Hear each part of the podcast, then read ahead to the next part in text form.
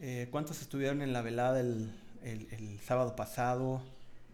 Eh, híjole, pasamos un tiempo maravilloso. Yo, esas dos horas, yo no sé en qué momento pasan, pero son rapidísimas.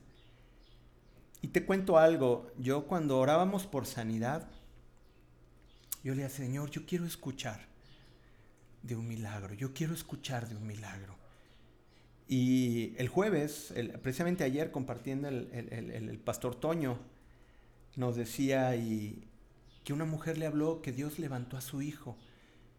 Había quedado como un vegetal, había quedado como un ser inanimado y empezó a caminar el domingo.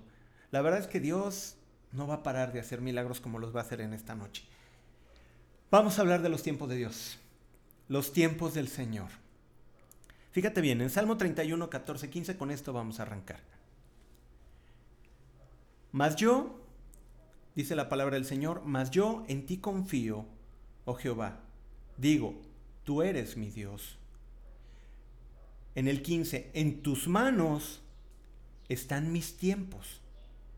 Líbrame de la mano de mis enemigos y de mis perseguidores. En tu mano están mis tiempos. Si te fijas, no están en las nuestras. Están en sus manos, en aquellos que han puesto toda su confianza en el Señor. En las manos de Dios está su vida. En aquel que ha entregado su voluntad a Dios, Dios ha tomado su vida y ahora los tiempos los determina el Señor para aquellos que hemos dispuesto nuestro corazón para obedecerle. Decía el salmista, en tu mano están mis tiempos. Yo lo creo así. Ahora, ¿qué es el tiempo? Y déjame decirte una cosa, el tiempo tiene significados muy amplios, es de lo más complejo, inclusive si lo ves de la manera bíblica es muy complejo. ¿Por qué? Eh, habla de tiempos, eh, eh, en tiempos marcados, sea horas, puede ser días, puede ser meses, Puede ser, pueden tener una métrica, esa es la palabra que buscaba. Puede tener una métrica, como podemos decir, los tiempos del Señor, donde pueden ser las bendiciones o las disciplinas. Eh, no sé, es, muy, muy, muy grande el concepto de tiempo. Eh, se puede ver el punto de, del punto de vista técnico, el tiempo, ¿no? O sea, con una métrica. Eh, puede ser de manera filosófica, ¿no? Eh, eh, de los sucesos que, transcurren en, la materia y los cambios que hay en ella, de manera atmosférica, ¿no? si podemos hablar del tiempo, ¿no? del estado del tiempo, o podemos hablar de manera histórica, los tiempos, en los tiempos de Jesús, en los tiempos de las cruzadas, en los tiempos, o sea, es muy general el concepto de los tiempos. Bíblicamente también tiene varias connotaciones, pero bueno, Vamos a hablar simplemente, vamos a mencionar algunas. Del hebreo está et y yom, y habla acerca de días o general de los tiempos eh, donde suceden cosas. No nos vamos a meter en estos temas. Y en el griego vienen dos acepciones principales, en la cual una es cronos y la otra es kairos. Estas dos palabras en el griego, el cronos, el cronos es precisamente ese tiempo métrico, ese tiempo que cuenta las horas, los meses, los años, las décadas, etc. Ese es el, tiempo cronos. Pero el tiempo kairos que habla aquí, habla acerca de los tiempos de Dios. Este tema kairos, pudiéramos eh, ahondar y hacer un mensaje propiamente de esta palabra, porque habla acerca de los tiempos precisos del Señor para tu vida. Los tiempos en los cuales eh, pasas tiempos de dificultad como tiempos de victoria, los tiempos de tu visitación, los tiempos de quebrantamiento, los tiempos de alabanza. Y ese es el kairos de Dios, son los tiempos. Y te digo, podríamos ahondar en esto. Pero vamos a irnos sobre algunas historias de la Biblia que nos reflejan los tiempos de Dios. Para que empecemos a entender cuál es el pensamiento de Dios acerca del tiempo, cuál es el tiempo de Dios, cuáles son sus tiempos. Y nos vamos a sorprender muchísimo. Porque realmente, híjole, dista mucho de nuestro pensamiento. Y mira, vamos comenzando con esto. A ver, en primeras, tenemos que entender que Dios no vive limitado por el tiempo. Para Dios es lo mismo un día que mil años. Para Dios es lo mismo. Dios no vive preocupado de que, ay, ya es hora de irme a dormir. ¿No? Ay, el Señor, espérame, ay, ya. ¿Por qué? Estaba orando al Señor y el Señor me contestó porque no, pues es que ya es hora de dormir. No, por Dios, o sea, no es así. Realmente Dios no tiene limitaciones de tiempo. Dios no tiene limitaciones de tiempo. Ahora, uno de los nombres de Dios es Jehová Olam. Este nombre de Jehová Olam quiere hablar sobre el Dios eterno. Ahora, si tú te pones un poquito, porque no nos alcanza, aquí arriba no nos alcanza, ¿no? La ratita, ¿no? Aparte de estar así con una andadera, ¿no? Y la andadera estuviera una pata coja, porque realmente no pudiéramos entender, ¿no? Lo que es la palabra eternidad en los tiempos del Señor. Digo, en, en el concepto de Dios los tiempos no podríamos entenderlos. Fíjate bien, Dios no tiene principio ni tiene fin. Si algo no tiene principio y fin, no tiene una línea de tiempo. No tiene una dirección. No sé si me entiendas. Cuando hay un principio, un punto de inicio y hay un final, obviamente tiene que haber una línea recta la cual pueda esos dos puntos unirlos. Pero una persona que no tiene principio ni fin, ¿dónde empieza y dónde termina? Entonces, podemos deducir que en Dios no hay principio ni fin. Él no sigue un subsecuente de tiempo porque Él no habita en el tiempo. Si te fijas cuando en Génesis dice que la tierra estaba desordenada y vacía, Él vio y lo primero que dijo, hágase la luz. Y viene la luz. Y Dios empieza a poner orden. Pero no es hasta versículos después cuando pone el sol y la luna y dice que la lumbrera de la noche, digo del día y la lumbrera de la noche, cada una formaba un día. Y ahí es cuando empieza el tiempo a correr. Pero entonces antes, si no había sol ni luna, ni ese ciclo, ¿dónde habita el Señor? Y esa es la parte que a nosotros, eh, a nosotros no nos podemos imaginar, porque nosotros hemos vivido en el concepto del tiempo. Desde que nacemos, habla del primer segundo cuando naces, el primer minuto de vida, la primera hora de vida, el primer día de vida. ¿Por qué? Porque nosotros entramos dentro de una escala de tiempo, pero Dios no habita en el tiempo. Dios no habita en el tiempo. Y vamos a deducir muchísimas cosas y lo vamos a entender a través de estas historias. Ahora, vamos a hacernos esta pregunta. ¿Cómo alguien que es eterno puede afectarle el tiempo? Alguien que no está determinado por el tiempo, ¿le preocupa ir más rápido o le preocupa ir más lento? ¿Tiene más prisa? ¿O es negligente para hacer las cosas cuando se le ocurra? No es hombre. Dios no está limitado por el tiempo. Entonces, ahí empezamos a entender algo. Si Dios no está limitado por el tiempo, ¿cuál es la prisa para Dios? Vamos maquinando aquí la ratita, empieza así a agarrar un patín, ya por lo menos tiene un patín en una pierna y ya se empuja. Ok, vamos a contar dos historias aquí en la palabra de Dios y donde vamos a entender y vamos a sacar el concepto de tiempo que tiene el Señor para estas historias. Y vamos, obviamente serían 20 capítulos que hubiera que leer, pero como Dios es el Dios del tiempo y no tiene prisa, hacia que siéntate y ve por un vaso de agua, no, no, no, no. Vamos a irnos rápido para tratar de entenderle y para avanzarle rápido. Ok. Génesis 12, 2 y 4. Es la vida de Abraham. Abraham viene de una tierra de Ur de los Caldeos, que está donde, donde confluyen el, Tigris y el Éufrates, en la zona ya después llamado Babilonia, pero eh, ahí en esa zona, ahí está, ¿no? Ahí, ahí está, y de ahí parte Abraham y va hacia la tierra de Canaán.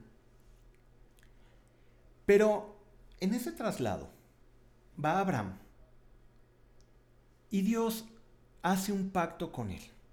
En Génesis 12, de 2 al 4, Dios hace un pacto con él y dice, y haré de ti una nación grande, y te bendeciré, y engrandeceré tu nombre, y serás bendición. Bendeciré a los que te bendijeren en el 3, y a los que te maldijeren maldeciré, y serán benditas en ti todas las naciones de la tierra. Y se fue Abraham, como Jehová le dijo, y Lot fue con él. Y era Abraham de edad 75 años cuando salió de Arán. Ok, 75 años cuando Dios le hace la promesa que hará de él una nación grande.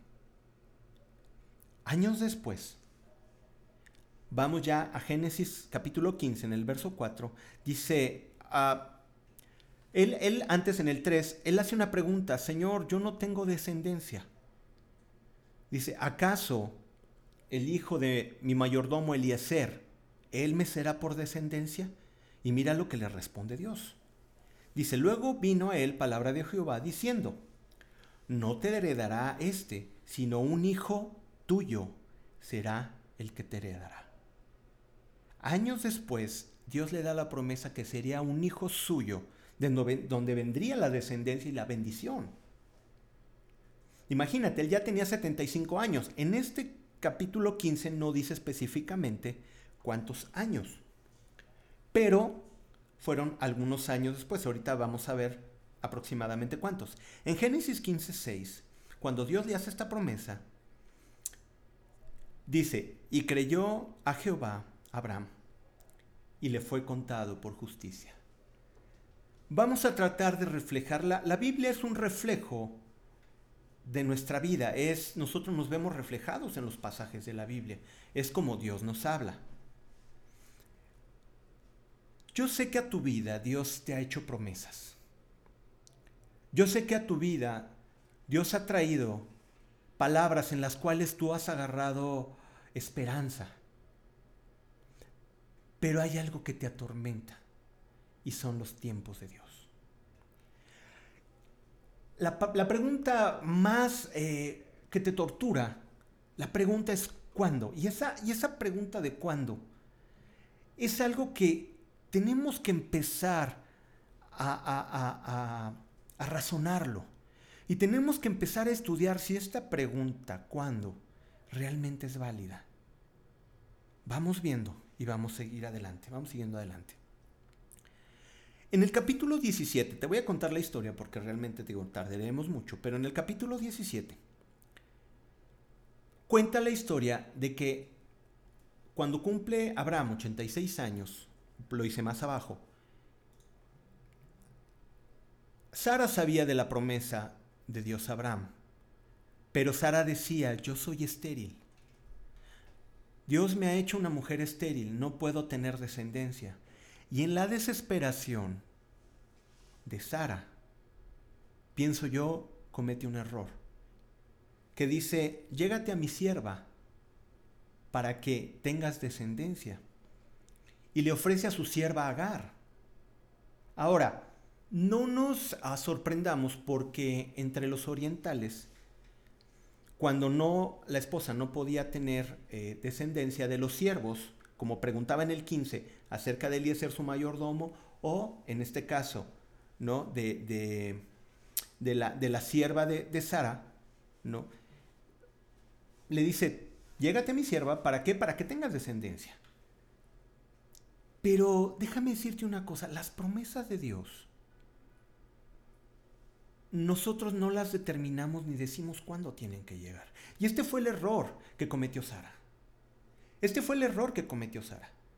Dios le había hecho la promesa, pero Sara dijo, como el Señor no cumple, yo voy a actuar en consecuencia. Y aquí es cuando se comete un error muy grande. ¿Por qué? Porque Abraham se, llega a Agar y Agar tiene un hijo, el cual le ponen por nombre Ismael, que quiere decir Dios me escuchó. Pero no era hijo de la promesa. Dios le había dicho que él tendría un hijo legítimamente con su esposa, mas sin embargo su esposa no creyó. Y tampoco Abraham, en el sentido de, dice, escuchó el ruego de su esposa y se llegó a Agar. Resulta que los ismaelitas, vamos a leer, te, te platico quiénes son los ismaelitas, nos los dice aquí la Biblia. En Génesis 17, en el 12, de Génesis 17, en el capítulo 12, digo en el verso 12, Dice, y él será hombre fiero.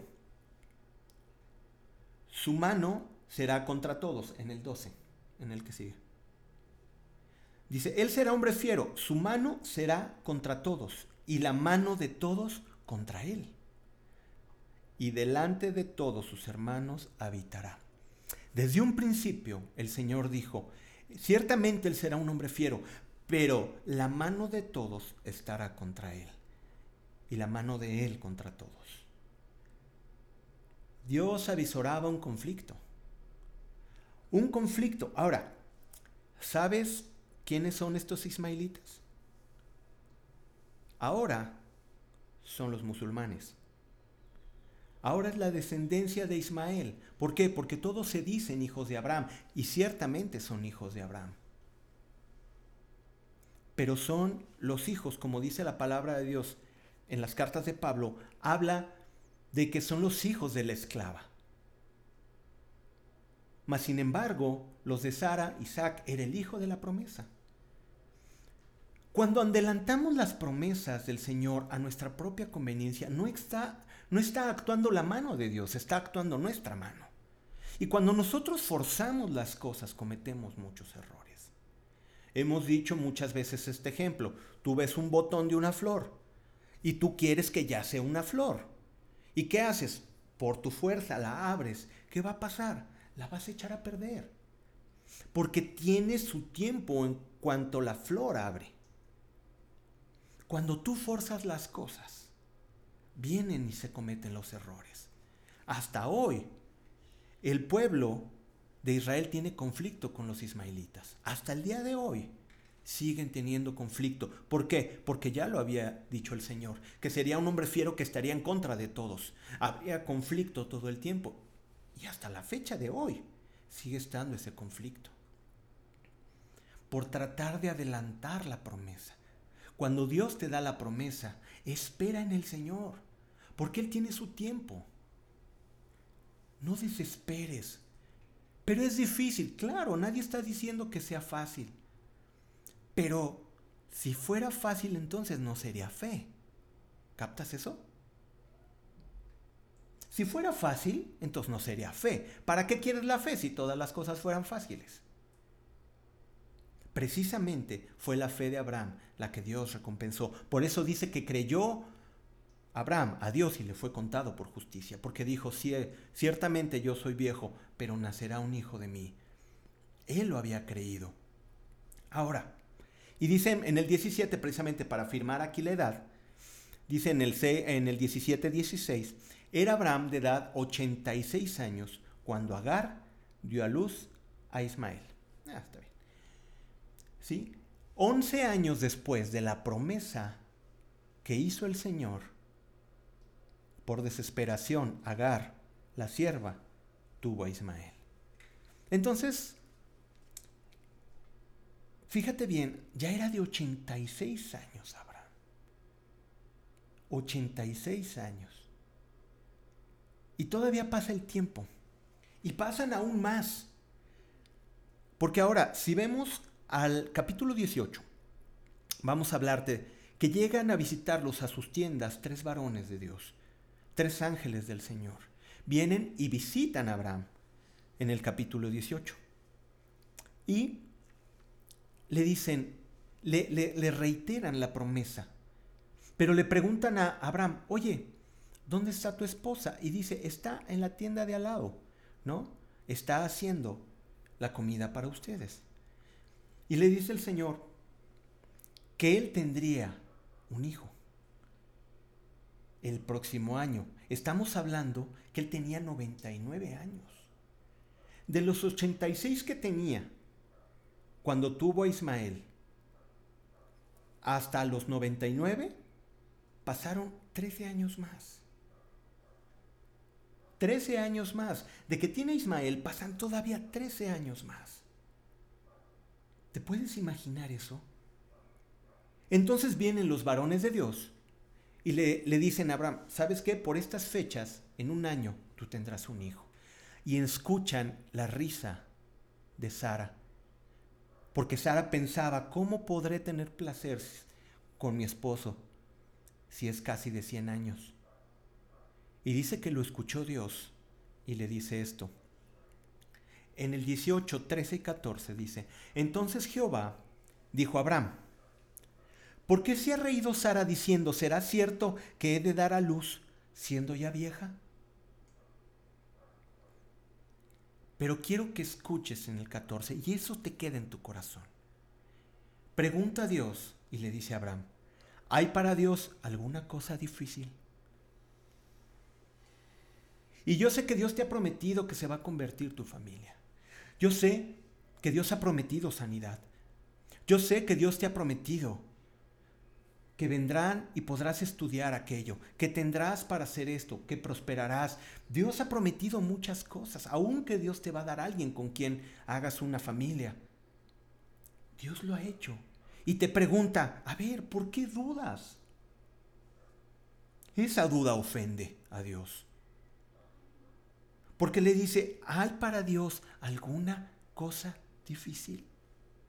Y te pregunta a ti hoy, ¿acaso de lo que crees hay alguna cosa difícil para el Señor? Entonces tienes que creer. Recuerda, si fuera fácil, entonces ¿para qué queremos fe? ¿Qué es lo que Dios le interesa con este tiempo que esperas? Quiere tratar tu corazón ¿Por qué? Porque Dios tiene un propósito en tu vida. Y Dios, para Dios es más importante su propósito en tu vida que satisfacer aquello que tú necesitas. Porque lo que Él te pide es eterno. Porque muchas veces lo que tú le pides es temporal. Porque tus ruegos no van por Señor, yo te pido que me hagas uh, más entendido, más sabio. Porque si tú si tú preguntaras eso y oraras eso, ¿no? El Señor vendría y te daría esa sabiduría, te daría ese entendimiento. Pero generalmente, ¿para qué mentimos? No son tus peticiones.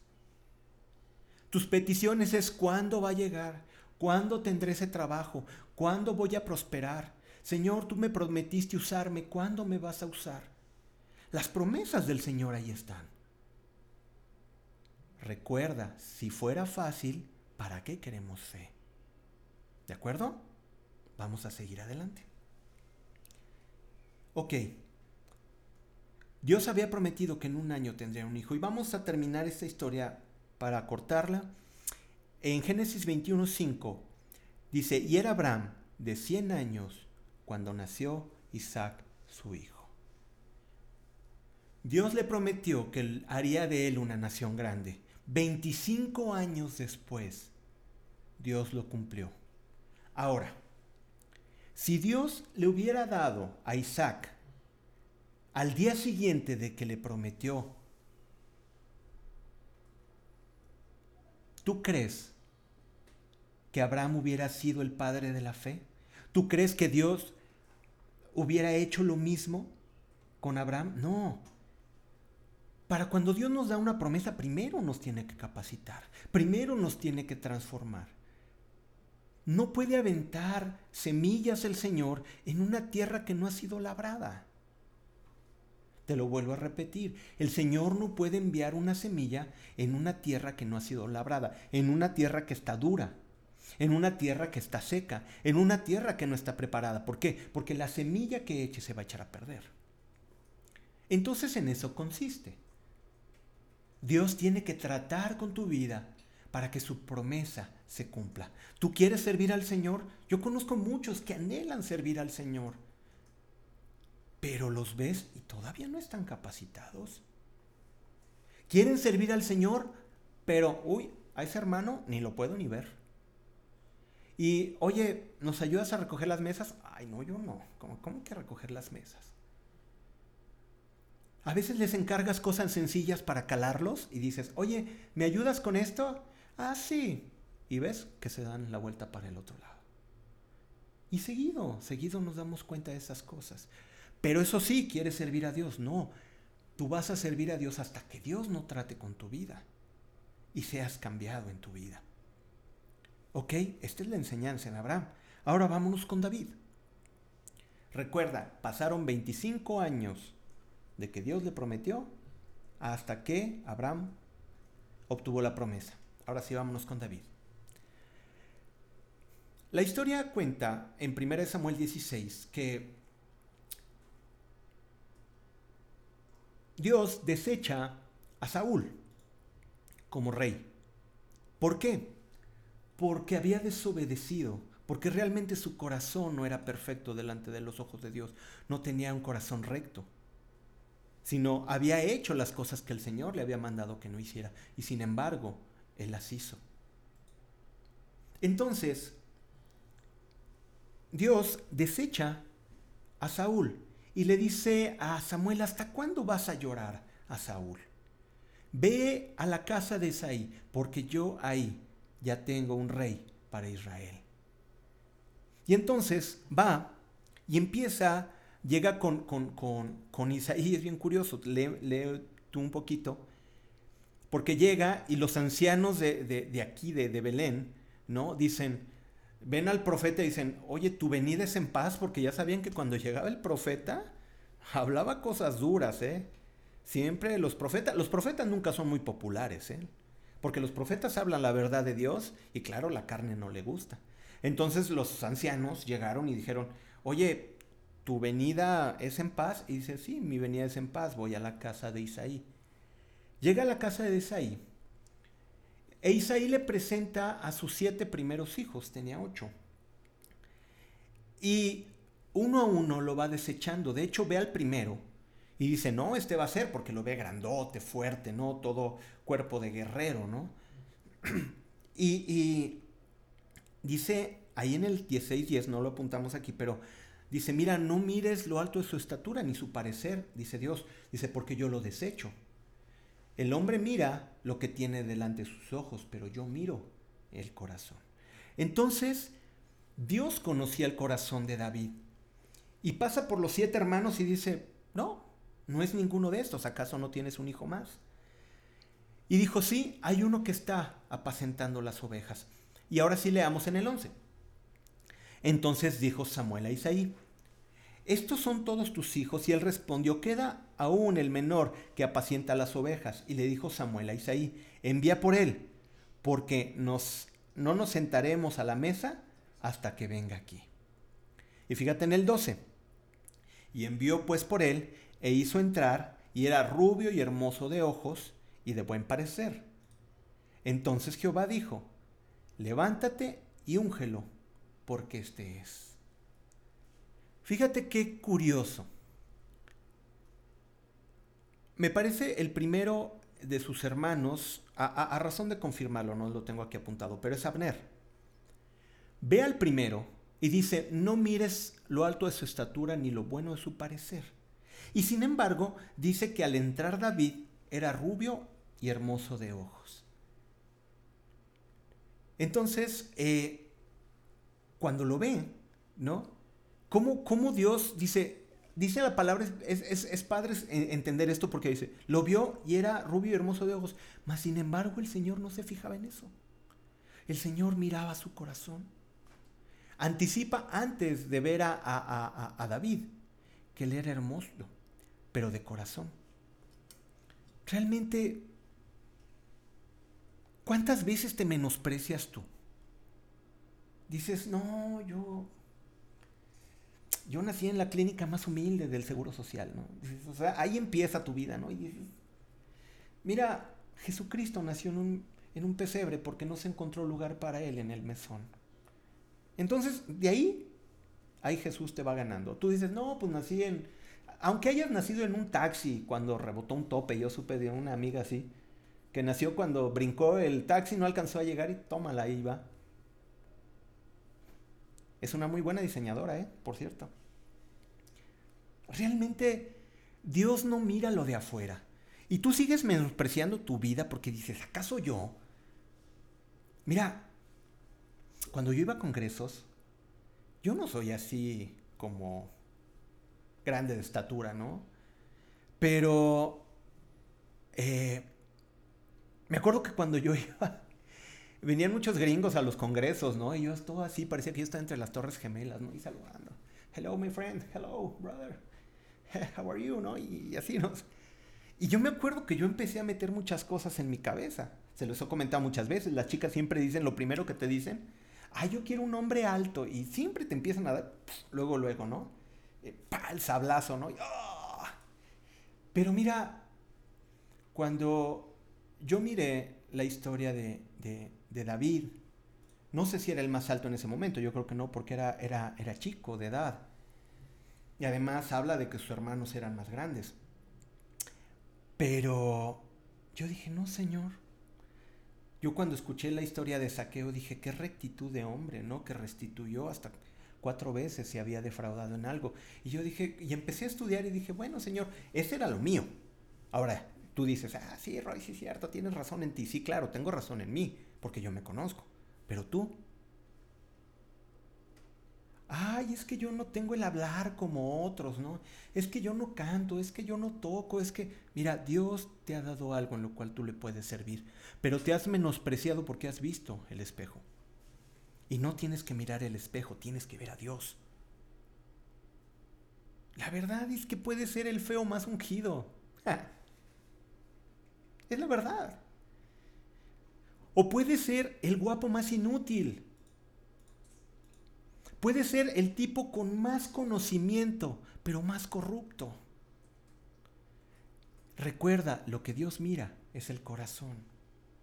Entonces, David no se fue, digo, Dios no se fue por el parecer, aunque era rubio y hermoso, mas sin embargo Dios desde antes ya había visto su corazón.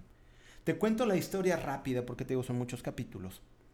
David fue ungido entre los 2 y 16 años de edad, no dice específicamente cuándo, pero bueno, era prácticamente un adolescente. Y ahí comienza su historia. Cuando llega el profeta Samuel a la casa de Isaí, esa es la edad más o menos que tenía David. David en esos tiempos toca para Saúl. Y bajo la unción del Señor dice que el espíritu malo salía de Saúl cuando David tocaba las notas y adoraba a Dios. Híjole, eso es tremendo. Aún más tremendo, a los 18 años David mata a Goliat. Podríamos contar las historias, pero David mata a Goliat. Cuando todo el ejército con sus hermanos que eran grandes y fuertes, llega un jovencito de 18 años, no creo que esté formado totalmente en su físico, y de repente dice, ¿quién osa no ofender al, al ejército de Dios? ¿Quién osa ofender al ejército del Señor? Y dice que va con Saúl, Saúl le da su armadura, no le queda, solamente lleva la onda, agarra la onda, agarra dos piedras y acaba con el gigante y aún le corta la cabeza. Y tiene una gran victoria ese día el pueblo. ¿Por qué? Porque David conocía al Señor. ¿Ya era rey? No. Sigamos leyendo. Es tanta la fama de David que empieza Saúl a tener envidia de David. Y ya como ya estaba deschavetado, ya estaba bastante trastocado de la cabeza, Saúl, por todas sus broncas que tenía, sabía que había sido desechado como rey. Entonces, empieza a agarrarle mucha envidia a David y va contra él. En algunas ocasiones intentó matarlo, tratando de atravesarle una lanza, al grado que tiene que huir de su presencia David a Saúl. ¿Y hacia dónde se dirige cuando huye David? Huye a la cueva de Adulam, al desierto de Param, al desierto de Sif, al desierto de Engadi.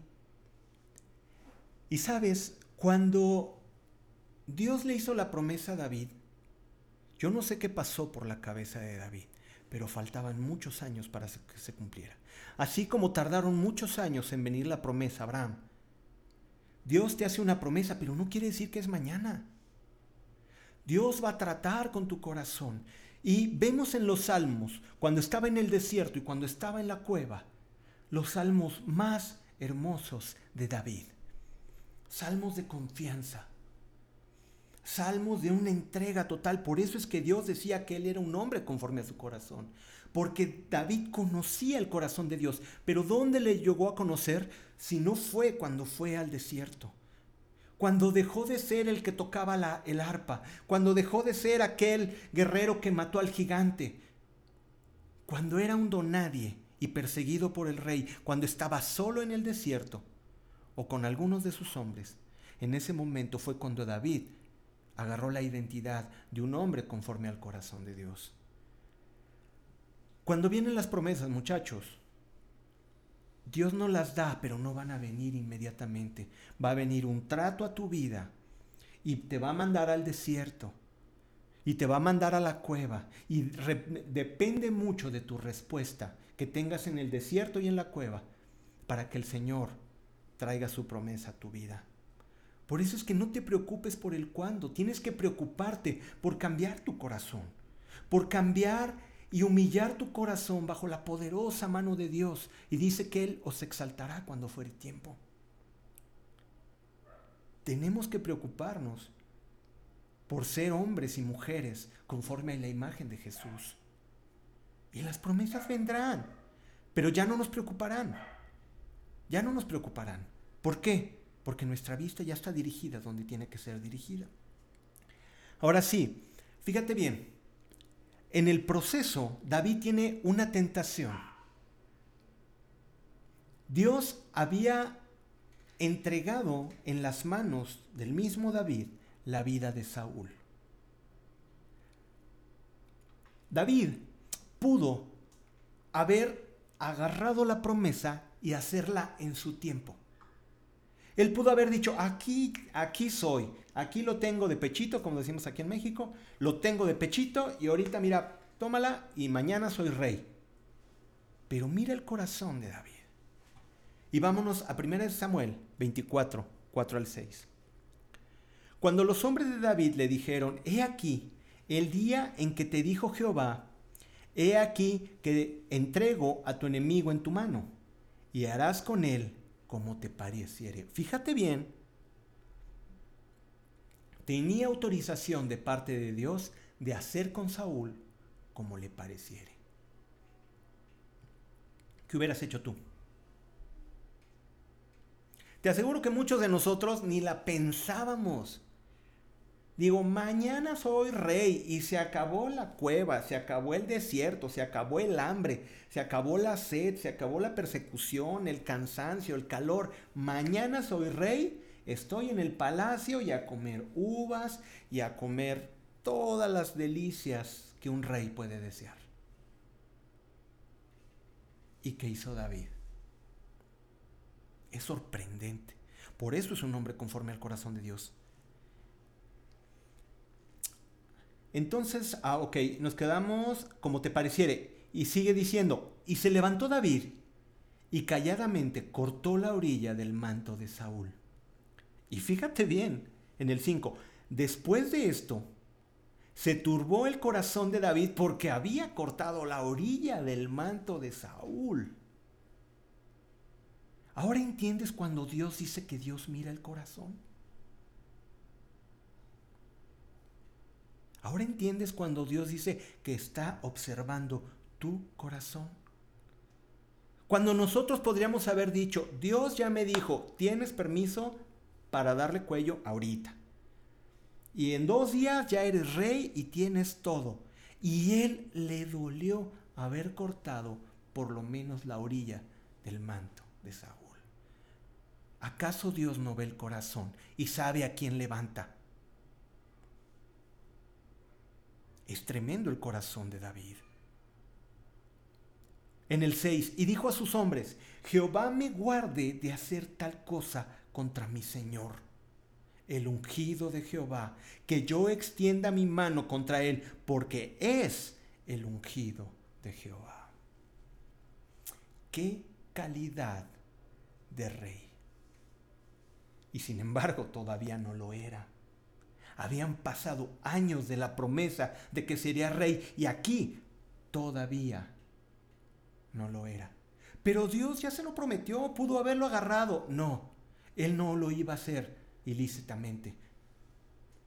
Él respetó aquello que había sido delegado por Dios. Y esto habla muy claro de que si tú hablas en contra de tus líderes, de tus pastores, de tus autoridades, mucho ojo, porque no estás teniendo el corazón de David. Ciertamente Saúl estaba perdido, estaba desechado de la mano de Dios, había cometido errores gravísimos como consultar una divina,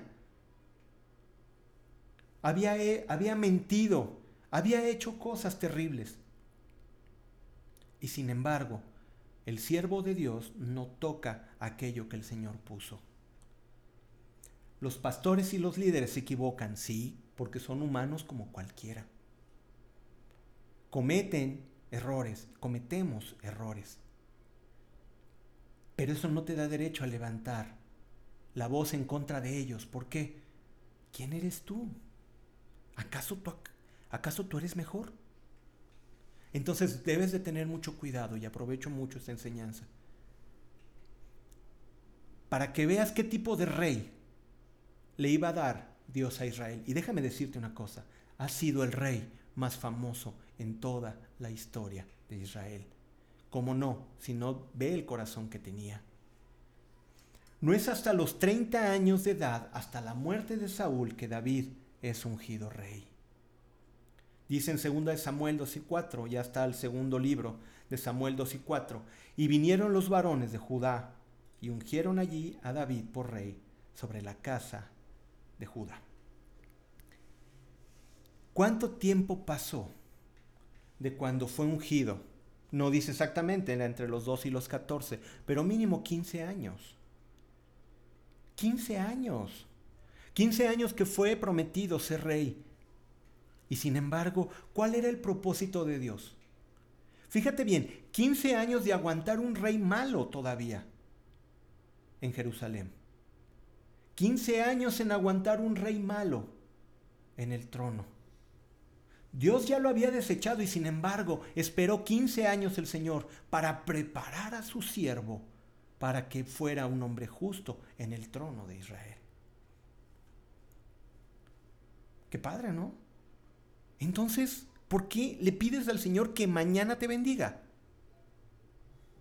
¿Acaso no le preguntas al Señor que tiene que cambiar muchas cosas primeramente en tu vida? Eso es lo que está pasando. Por eso es que a veces las promesas no llegan.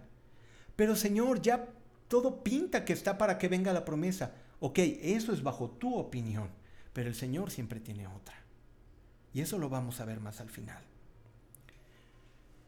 ¿Cuántos años? 25 años de la promesa de Abraham, 15 años de la promesa de David. Los dos tuvieron la oportunidad de, asirse su promesa por su cuenta. Sara comete el error y, y también Abraham de llegarse a Agar. Y ahora tienen el problema. David no. David, cuando tuvo la oportunidad de liquidar a Saúl, tuvo temor de Dios. ¿Cómo actúas en este tiempo de espera, en estos tiempos de Dios? ¿Cómo estás actuando? ¿Los tiempos de Dios son ya? No. ¿Cómo puede tener prisa? Te lo vuelvo a repetir. ¿Cómo puede tener prisa? Un Dios que habita en la eternidad, que no tiene principio ni fin. ¿Ok? Veamos otra historia. Esta en el Nuevo Testamento. Vamos a leerla quizás no en el sentido que la historia nos marca, sino en cuanto a los tiempos, porque es lo que estamos estudiando. Y en Juan, en el Evangelio de San Juan, capítulo 11.3, dice,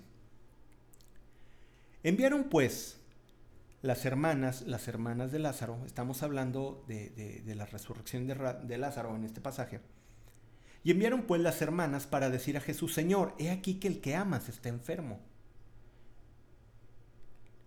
Realmente Dios amaba a Lázaro y a sus hermanas. Era una familia que la amaba entrañablemente. Más adelante dice que María era aquella a la que habían jugado los pies de Jesús con sus cabellos, en este mismo pasaje de Juan.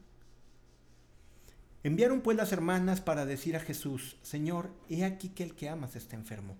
Cuando yo pues, que estaba enfermo, se quedó dos días más en el lugar donde estaba.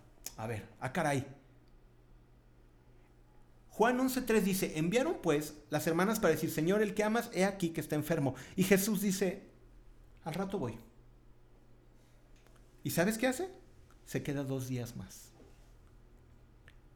La pregunta es, ¿tu prisa es la prisa de Dios? No es la misma. Tú y yo habitamos en el formato del tiempo. Dios no. Dios domina todo. Dios es soberano de todo, del tiempo, de la vida, de la muerte, del clima, de las circunstancias, de, la naturaleza. Dios es rey sobre todo. Dios es rey sobre todo y sin embargo envió a su Hijo a morir por nosotros. ¿Puedes entender la dimensión de esto? Dios dice, cuando yo que estaba enfermo, se quedó dos días más en ese lugar. Brinquémonos al 17.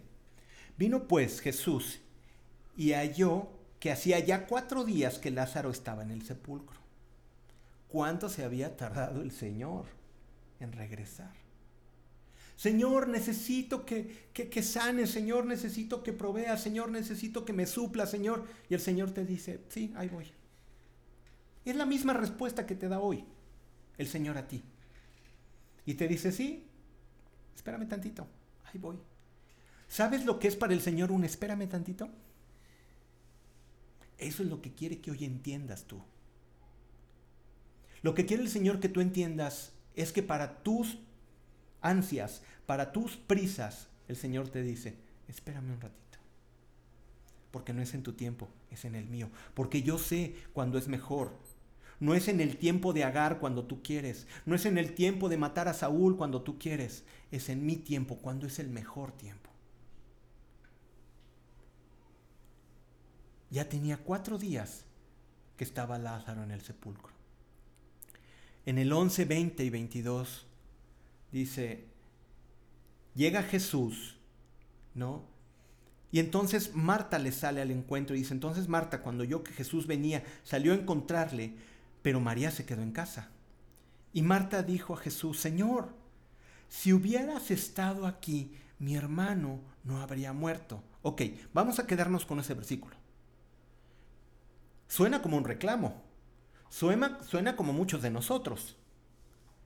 ¿Cuántos de nosotros decimos, ay Señor, si tú realmente eras Dios, no hubiera muerto mi hermano? Señor, si tú hubieras sido Dios, no hubiera eh, pasado hambre esa persona. Señor, si tú hubieras sido Dios y hubieras estado conmigo, no hubiera pasado tal desgracia. Así somos.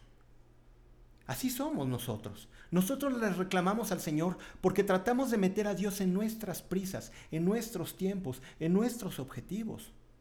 Pero no es así. Dios tiene otra agenda. Apúntalo ahí. Dios tiene otra agenda no la tuya. Pero fíjate en el 22, en el 22, wow, hay un cambio de Marta impresionante. Mujeres de Dios así es la que el Señor pide. Fíjate bien lo que dice en el 22, mas también sé ahora que todo lo que le pidas a Dios, Dios te lo dará. Wow.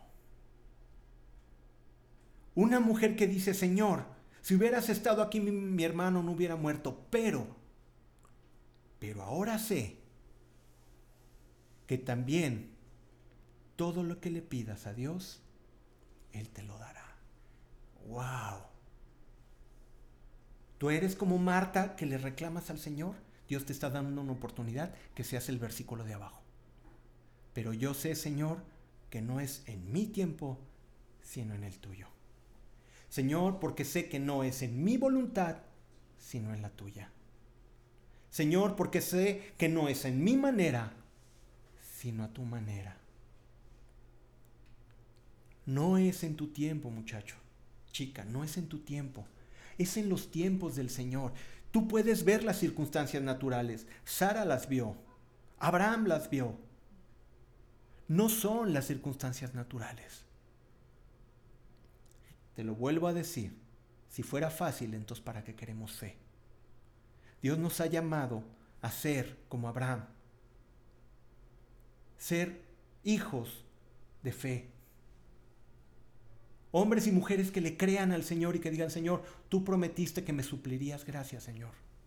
Tú me prometiste que me lo darías, Señor, gracias. Señor, y si no viene, gracias también, Señor. ¿Por qué? Porque para mí lo importante eres tú. Esa es la gran diferencia. Y eso es a lo que Dios nos está llamando. Y esa es la gran, la gran diferencia. En el 1140 le dice, Señor, le, dice, le, le, comentan, pues, vamos a donde está el sepulcro porque no está muerto, duerme. Y va Jesús y se quita en la piedra y dice, pero no, Señor, es que ya hiede, ya tiene días que está ahí. Pero así como la pregunta que le hizo Dios a Abraham, ¿acaso habrá algo difícil para Dios? Te la vuelve a hacer aquí y te dice, Jesús dijo, ¿no te he dicho que si crees, verás la gloria de Dios? Eso es lo que Dios nos está pidiendo hoy. No te he dicho que si crees, verás la gloria de Dios. Entonces crea al Señor y espera sus promesas porque verás, verás el poder de Dios actuar, como esta mujer del domingo que su hijo se levantó y volvió a caminar. ¿Tú crees que a esa mujer le importaba prosperar? ¿Tú crees que a esa mujer le importaba lo del coronavirus? ¿Tú crees que a esa mujer le importaba que... No, ella le importaba a su hijo. Y sabes una cosa, si Dios le levantó a su hijo de estar postrado, el alimento y la provisión va a venir, porque Dios lo ha prometido. Pero no te he dicho que si crees, verás la gloria de Dios. Y eso es lo que el Señor te dice en esta noche. Créele al Señor, cree en sus promesas. Dios tiene una bendición para tu vida. Pero no desesperes, no metas en tu prisa al Señor. Camina en los tiempos de Dios. Camina en los tiempos de Él. Ya para finalizar, vamos a concluir con esto. Obviamente Lázaro resucitó, ¿no? Pero vamos a terminar, vamos a terminar con esto. Dios es soberano sobre los tiempos y las circunstancias y sobre las circunstancias. Escucha bien, Él nunca tiene prisa. Dios nunca tiene prisa. Es más, me atrevo a decir que ni la conoce. Dios no conoce la prisa. ¿Acaso tú piensas que tenemos un Dios angustiado? ¿Preocupado? Dios es soberano sobre todo. Terminemos con esto. Para entender los tiempos de Dios necesitamos conocer tres cosas. Es algo que Dios habló a mi vida. Salmo 107.1 nos dice, alabad a Jehová porque Él es bueno, porque para siempre es su misericordia. Lo primero que tenemos que entender para entender los tiempos de Dios es que Dios es bueno. Dios es bueno. Su naturaleza es bondad. Su naturaleza es benevolencia. Su naturaleza es dar siempre lo mejor. Él se goza en bendecir a sus hijos. Tú dices, entonces, ¿por qué hay muerte y castigo? Ah, porque Dios es justo. Y Dios, al que no se comporta justamente, recae sobre él la justicia de Dios. Dices, ay, pero la ancianita de la esquina, ¿por qué murió si era tan buena? Bueno, es que a final de cuentas, el propósito de Dios va, va más allá de lo que nosotros pensamos. ¿Por qué murió la ancianita? Porque te aseguro que ahorita en la presencia de Dios una ancianita es mucho más feliz que en la esquina donde ni siquiera tú ibas a darle algo de comer.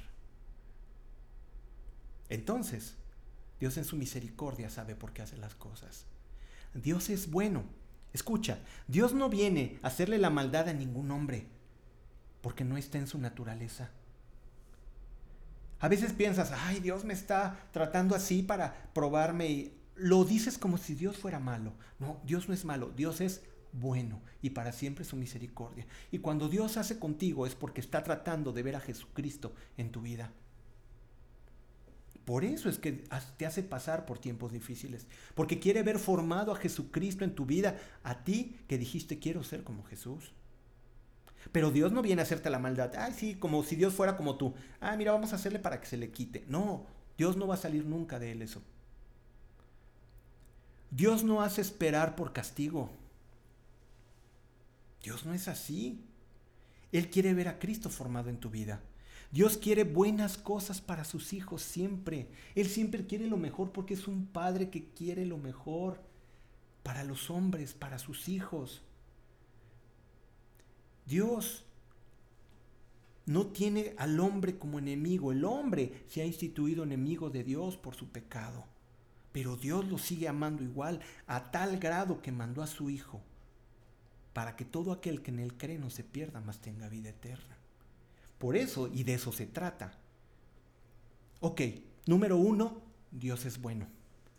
Número dos, Isaías 55, 8, 9, para entender los tiempos de Dios. Porque mis pensamientos no son vuestros pensamientos, ni vuestros caminos, mis caminos, dice Jehová en el 9, como son más altos los cielos de la tierra, así son mis caminos más altos que vuestros caminos, y mis pensamientos más que vuestros pensamientos. Número dos, tenemos que entender que Dios no piensa como tú.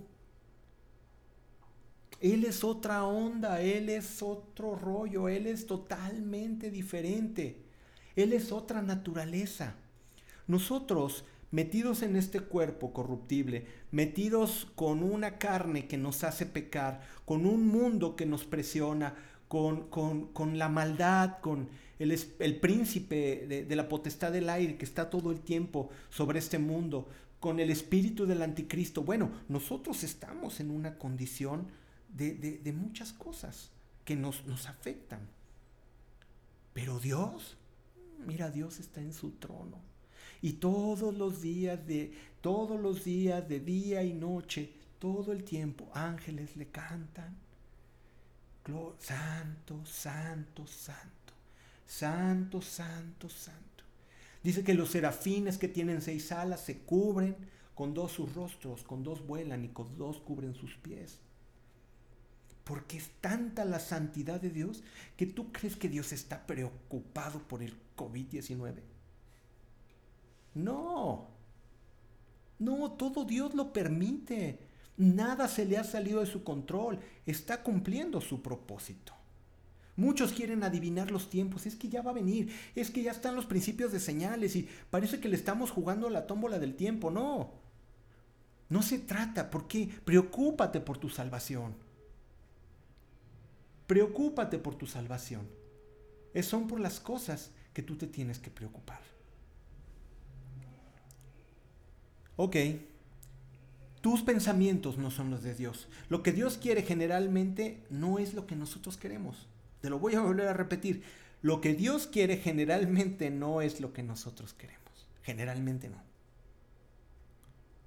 Dios tiene el poder de ver el panorama completo. Nosotros somos cortos de vista. Te lo voy a poner en esta manera. Muy sencillo. Tú quieres ir a Chapala de aquí de Guadalajara, en un día normal de sin COVID-19. Pero hubo un accidente donde un tráiler se volcó y fue tan grande el accidente que los cuatro carriles de dos de ida y dos de vuelta quedaron obstruidos por la mercancía, lo que tú quieras, y es un verdadero caos. Ah, no, pero yo quiero ir, yo quiero ir, yo quiero ir. Y el Señor te dice, no vayas. Yo quiero ir, yo quiero ir, no me importa. Bueno, te arrancas y te vas. Ok, ahí estás tres, cuatro horas atorado en un tráfico porque no le hiciste caso al Señor. Ok, ¿qué es lo que te quiero explicar? Dios desde arriba ve todo, todo el panorama, ve tu futuro. Dios desde arriba ve lo que te va a hacer bien y lo que te va a hacer mal. Y a veces permite que no sucedan las cosas porque te está cuidando, porque Él ve más allá. Entonces, puedes entender que no han llegado muchas cosas a tu vida porque todavía no es tu tiempo y porque todavía Dios ve más allá. Tus pensamientos no son los pensamientos de Él. Dios conoce el futuro, ¿por qué afanarnos? Dios conoce el futuro. Y tres, y para terminar, el Señor es Señor del tiempo. Dios es Dios del tiempo.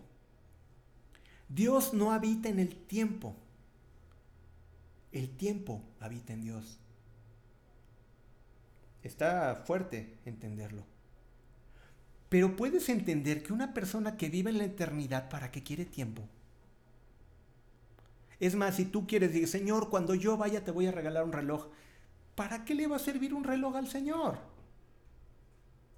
Pero es que es de oro y que allá las calles son de oro. En primeras ni le lleves un reloj de oro.